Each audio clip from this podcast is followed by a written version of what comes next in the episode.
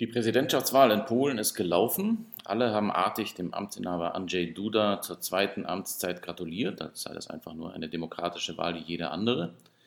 Dass sie das nicht war, sondern vielmehr die letzte, nunmehr verpasste Ausfahrt vor dem endgültigen Umbau Polens in eine Autokratie, erfährt man, wenn man mit Leuten wie Wojciech Sadurski redet. Der ist seit vielen Jahren Professor für Rechtstheorie an der Universität Sydney und als solcher ein Gelehrter von Weltruf aber auch in seinem Heimatland Polen wissenschaftlich und öffentlich sehr präsent, so sehr, dass ihn die Regierungspartei PiS und ihre Verbündeten mit mehreren Gerichtsverfahren überzogen haben. Mit ihm spreche ich in der heutigen Folge unseres Krisenpodcasts über die freie Bahn, die die PiS-Regierung jetzt hat für ihre autoritären Pläne. Ich bin Max Steinbeiß vom Verfassungsblog und vor Ihnen steht jetzt unser imaginierter Hut und die Bitte, uns da den Betrag, den Sie für angemessen halten, hineinzuwerfen damit wir diesen Podcast und alles andere, was wir machen, machen können. Und zwar am besten über PayPal an paypal.verfassungsblog.de. paypal.verfassungsblog.de. Vielen Dank und bis gleich. Verfassungsblog Corona Constitutional, unser Podcast zur Krise.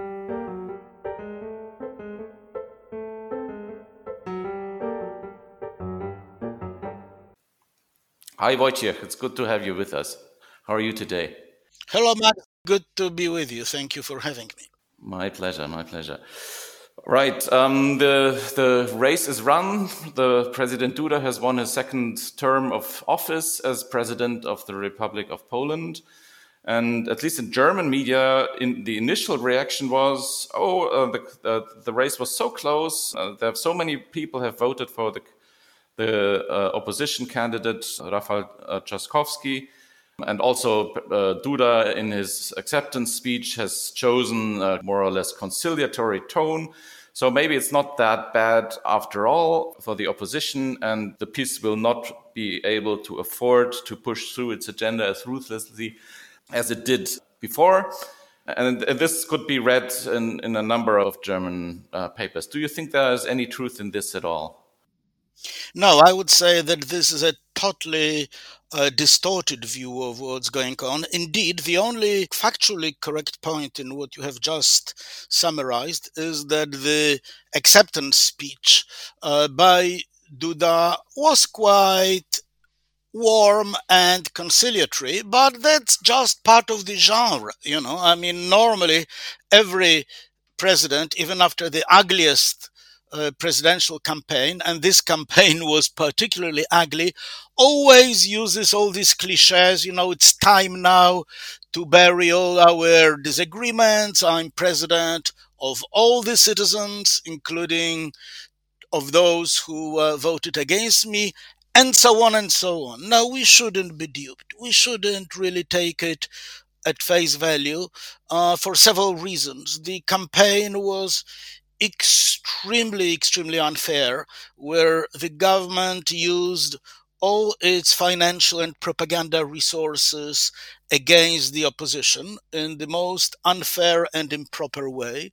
Uh, President Duda, as a candidate, used extremely hostile, antagonistic uh, language, not just against his opponents, and then the opponent, Mr. Trzaskowski, but also against all the real and imaginary enemies, in particular LGBT people, with also, in addition, some clearly anti-Semitic undertones, etc. Uh, so you know, for him now to send this type of language of conciliatory argument is as they say in a nice uh, idiom here, a bit rich. And I'll just say it's a big hypocrisy. Uh, one shouldn't really be misled by this language. One should look into his campaign and not just his, but also his political mentor, uh, Jarosław Kaczynski, and the entire party, Law and Justice Party, which stood behind him. And do you think that the fact that um, the race was actually that close and uh, and and that really um, almost half of the uh, voters um, voted for the opposition candidate, does that make any difference, or will that make any difference? Will that make an impression on on the on the PiS party?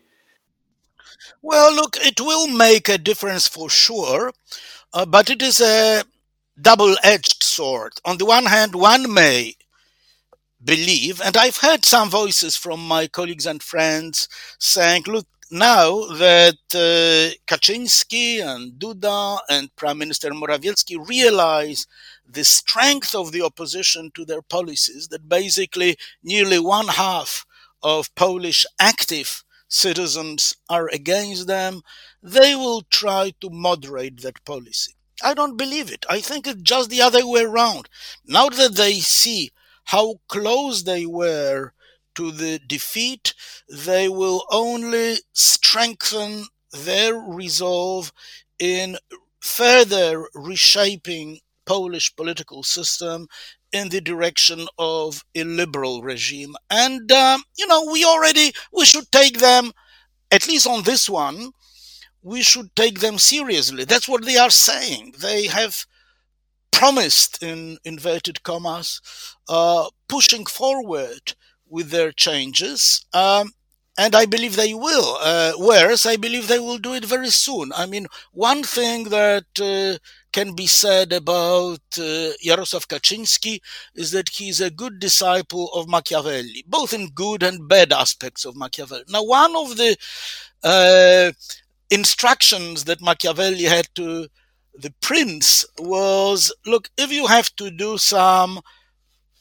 I'm just paraphrasing, nasty things, do it do it as quickly as possible, right after you came to power. And then you'll be able to relax gradually and people will be grateful. Now, I believe and I fear that the worst changes which are yet to come and which they have on their pretty much transparent agenda will be done very soon so that by the end of the current parliamentary term, which will come to close in three and a half years, they will be able to have some period of polis- politics of love after they've done all the nasty bits very soon. And with nasty bits, you have in mind the crackdown on the independent media?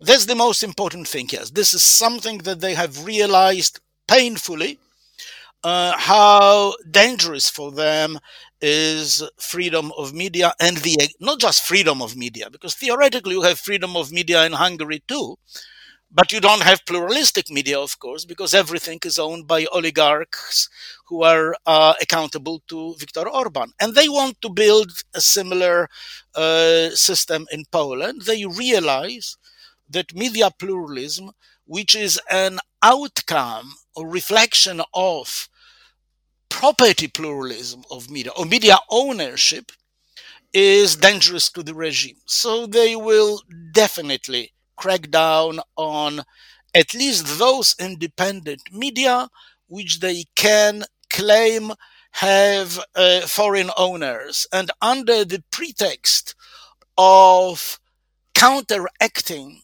foreign interference in Polish affairs. And Max, when I talk about foreign interference, it's a proxy word for German interference. Let's not, uh, let's not, uh, you know, uh, let's let's be very clear about it. German interference that has been the constant uh, obsession of uh, both politicians and propagandists uh, of PiS in the recent days, they will definitely push through uh, some changes in uh, ownership of media under the under the guise of so-called repolonization or the concentration of media ownership.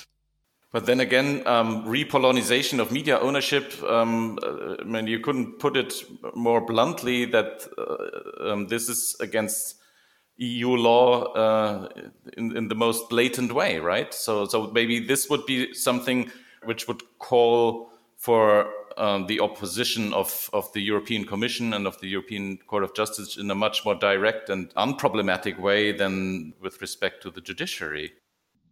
Well, the thing is that they already know that the uh, intervention by EU bodies, whether it's Court of Justice of European Union or the uh, Commission and then the Council acting under Article 7, is extremely slow not very efficient, and it's uh, you know much bark, little bite, and uh, and I think that the recent two or three years of this tension between Warsaw and Brussels or Warsaw and Luxembourg taught them, you know, they that they can go quite far in it, you know, and and even if they don't go all the way, uh, they will be able to impose quite strong self censorship or chilling effect upon media uh, currently, even without doing too much to the current structure. But I think they will try. They will. They will try to do their best. I don't know about their thinking because their pro- the draft law on so-called deconcentration, on which they talk a, a, lot, is the best kept secret, and it's in the Ministry of Culture, which is in charge of this project. It has been frozen for some time, put into the you know back burner, but now you know to change to, to change a metaphor, it will be put into the pipeline and it will probably be reactivated very soon. But no one knows what the details are. So this is one, one another example where uh, prop, uh, the Polish government probably has learned from the Hungarian playbook, who actually already got away with all uh, uh this policy. Absolutely, yes. Yes, so they have they have two or three titles. They have one major major uh, broadcaster uh, whom they hate, but who has largely well, may only American ownership, owned by Discovery, and here uh, U.S. ambassador has been quite explicit about her uh, about about the fact that any changes there, you know, will not amuse uh, Washington uh, but they are using this anti-German card. You know, you must know that in the old generation of Poles, to say Germans are again interfering with our Polish sovereignty wakes up the worst anxieties and fears and obsession.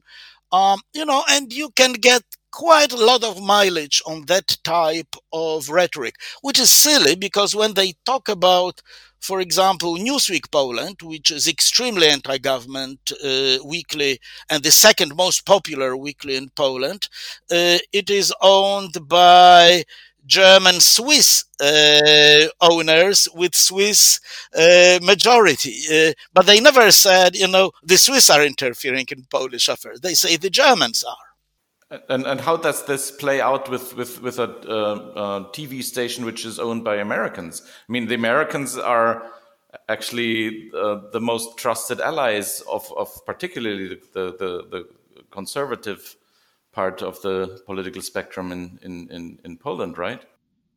So that's the main conundrum they have, uh, and that is that on the one hand, this uh, broadcaster called TVN is owned by Americans. They hate the broadcaster, but they cannot go to war even to uh, war in a metaphoric sense with the Americans because now uh, President Duda seems to be one of the best friends, one of the best mates of President Trump.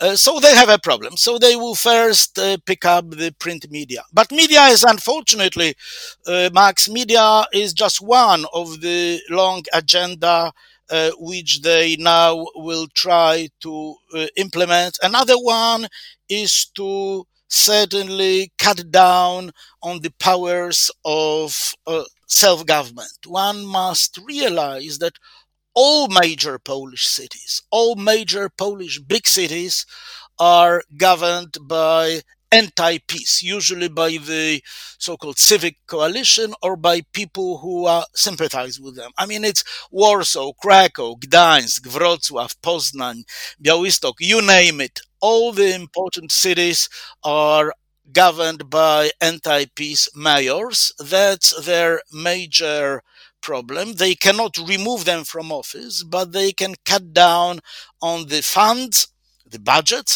and on the powers of these uh, of these uh, mayors and these local governments, and that is what they will be Uh, that's what they be definitely doing. They will, I'm afraid, also uh, push for further restrictions of academic freedoms.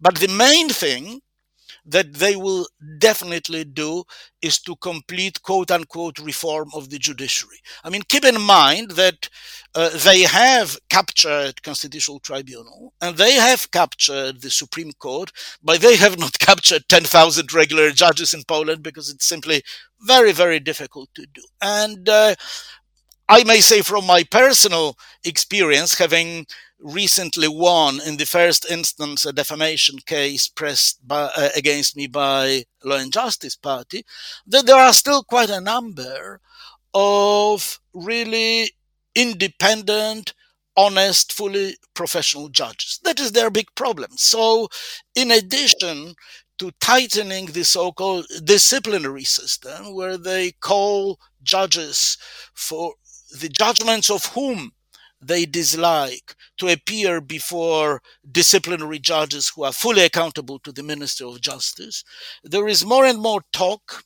There has been talk in the last uh, months before the election that Minister of Justice, Mr. Ziobro, has uh, in his on his desk a draft law of the major overhaul of the structure of courts. To put it simply, the word is so called flattening of the structure, but basically, he allegedly is planning to repeat what he's done with the prosecutor's office, basically by changing the structure and renaming the prosecutor's different ranks of the office, he was able basically to very effectively purge the prosecutor's office of those prosecutors who are disliked by him. So basically, everyone loses the job, and the next day they receive new offers of employment, but they does not mean everybody but only some. And uh, apparently, he would like to repeat this maneuver with with the judiciary. And if he does it, then we will have an overnight uh, change of the entire court system in Poland, which will be more radical than anything that we've seen yet in Poland in the last five years. So, to simplify it, forget about the academic freedoms. I think that's something that they are not too concerned about. One, media.